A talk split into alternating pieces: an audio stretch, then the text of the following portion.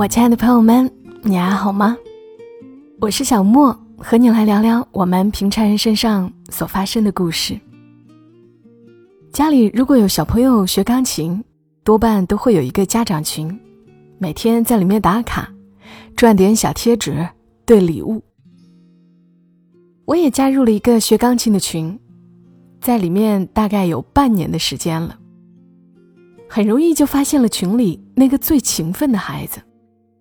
每天都能够看到他在里面练琴打卡。其他孩子的频率是偶尔打一打，唯独他，天天都能够看到他的打卡视频。有一次我点开他的视频，真的是被触动到了。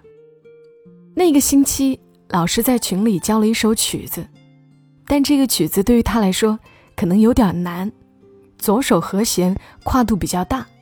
他弹得很吃力，中途他弹哭了，抹了把眼泪，对着手机的方向崩溃的喊了一句：“我弹不会呀。”但是喊完这一句，他又把手放在了琴键上，继续磕磕绊绊的弹起来。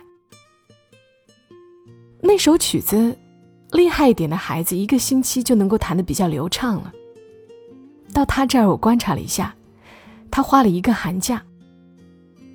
通过他练琴来看，他的左右手算不得非常协调，可能也算不得是一个在钢琴方面多有天赋的孩子。他往后会不会走音乐这条路，我当然无法预测。但起码，在这首曲子上，他赶上来了。无非是慢一点，比别人慢一点的人生。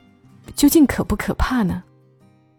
以前有人说，人生像一场考试，考试进行时，周围哗啦啦翻卷子的声音，翻得自己也不淡定了，自己也可能忍不住跟风，也翻到另一面。十八岁时，周围的同学都上大学了；二十五岁，很多人开始买房、结婚了，而跟在后面掉队了的人。要怎么办呢？我想到了作者邓安庆的一篇文，一篇写的很好的文，《独一无二的路》。我想把它读给害怕自己掉队的人听一听。《独一无二的路》，作者邓安庆。阿弟，我忽然想起读高一时的一件小事。那时我在学校里生活的并不开心，成绩一直都很一般，跟同学的关系处的也不好，心情郁结。有一次站在学校餐馆门外，看一位帮厨的阿姨正在忙乱的配菜，我突然脱口而出：“阿姨，我好羡慕你啊！”阿姨。讶异的瞥了我一眼，笑问：“你怎么了？”我没有说话，赶紧逃走了。说完那句话，我感觉很羞愧。其实我的话没有说完。我想说的是，至少阿姨你知道你在做什么，而我却不知道。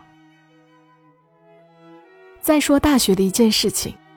我读的是二级学院，那时候没有资格获得国家奖学金和助学金。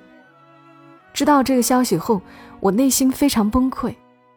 辅导员已经找过我几次，让我赶紧把拖欠的学费给交了。而我父亲中风，还不知道能不能恢复过来。终于在一次古典文学课上，我忍不住情绪崩溃。老师发现我的异样。问我怎么了？我站起来说：“我只是觉得太难了，我感觉我读不了书了。”最后说一件大学毕业时的事情，因为学费缴纳不起，学校扣押了我的学位证和学历证。我打电话给学校的管理人员，他在电脑那头说：“两万块钱又不多。”你找人借一借就行了嘛，这么一点钱一直拖欠着，怎么能行？我解释了很多，他说：“这些我没有办法的，你只要把学费交齐了，两个证都会给你的。”挂完电话，我站在窗口一直在落泪。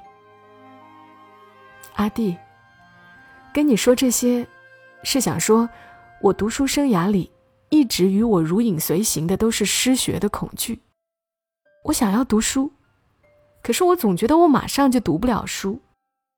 害怕、惶恐、绝望，这些苦涩的滋味一直在内心中翻涌。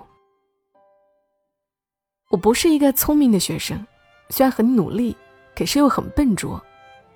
这一路跌跌撞撞爬过来，到现在都不敢说完全松了一口气。我总是说靠自己，靠自己。老实讲，如果能靠别人，我也愿意的。那样会松弛很多。可是我没有靠的人，所以一定要顶住，才能一步步往前走。我是一个容易思虑过度的人，遇到事情时，心容易缩成一团，额头微微出汗，精神高度紧张。但我一直安慰自己，没啥的，你要松弛下来，然后。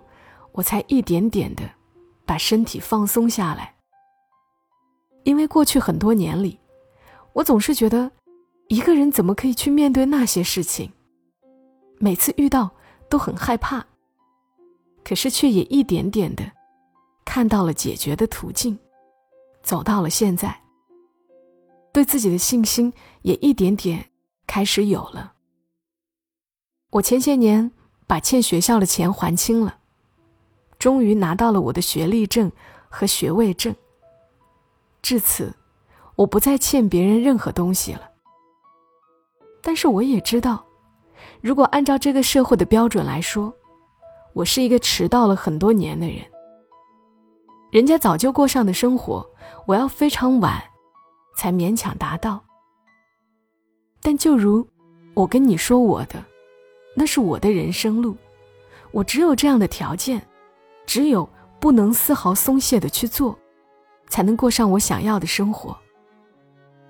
可是我现在有我的快乐，这种快乐是笨学生花了一天时间，终于解答出了聪明学生五分钟就能解答的快乐。原来我也可以做出来，且这份快乐因为来之不易，所以就越发持续的快乐。当年我跟那个帮厨的阿姨说话时的困惑，那个不知道往哪里走的少年，现在在这些年里找到了自己的路。所以很多困惑，你问我，我给不了你答案。而时间慢慢流逝，你的人生慢慢展开，你会找到自己的路。那条路上，有你的幸与不幸，有你的苦涩与甜蜜。有你的所得与所失，但总归，那是你的人生路，别人都替代不了的，你的独一无二的路。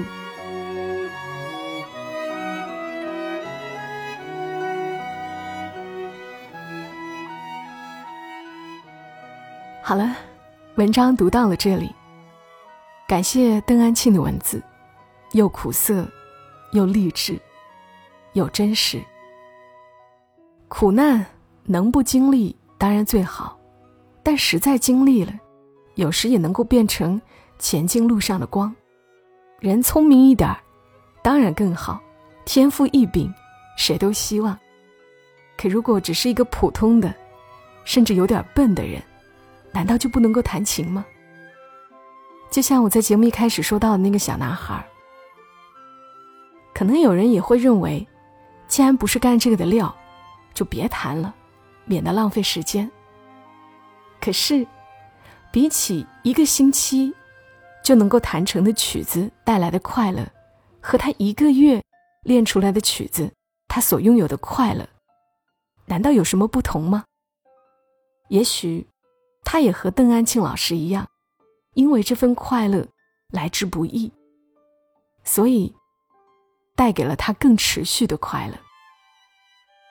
刚刚的文章当中还有一句特别打动我，邓安庆说：“我总是说要靠自己，靠自己。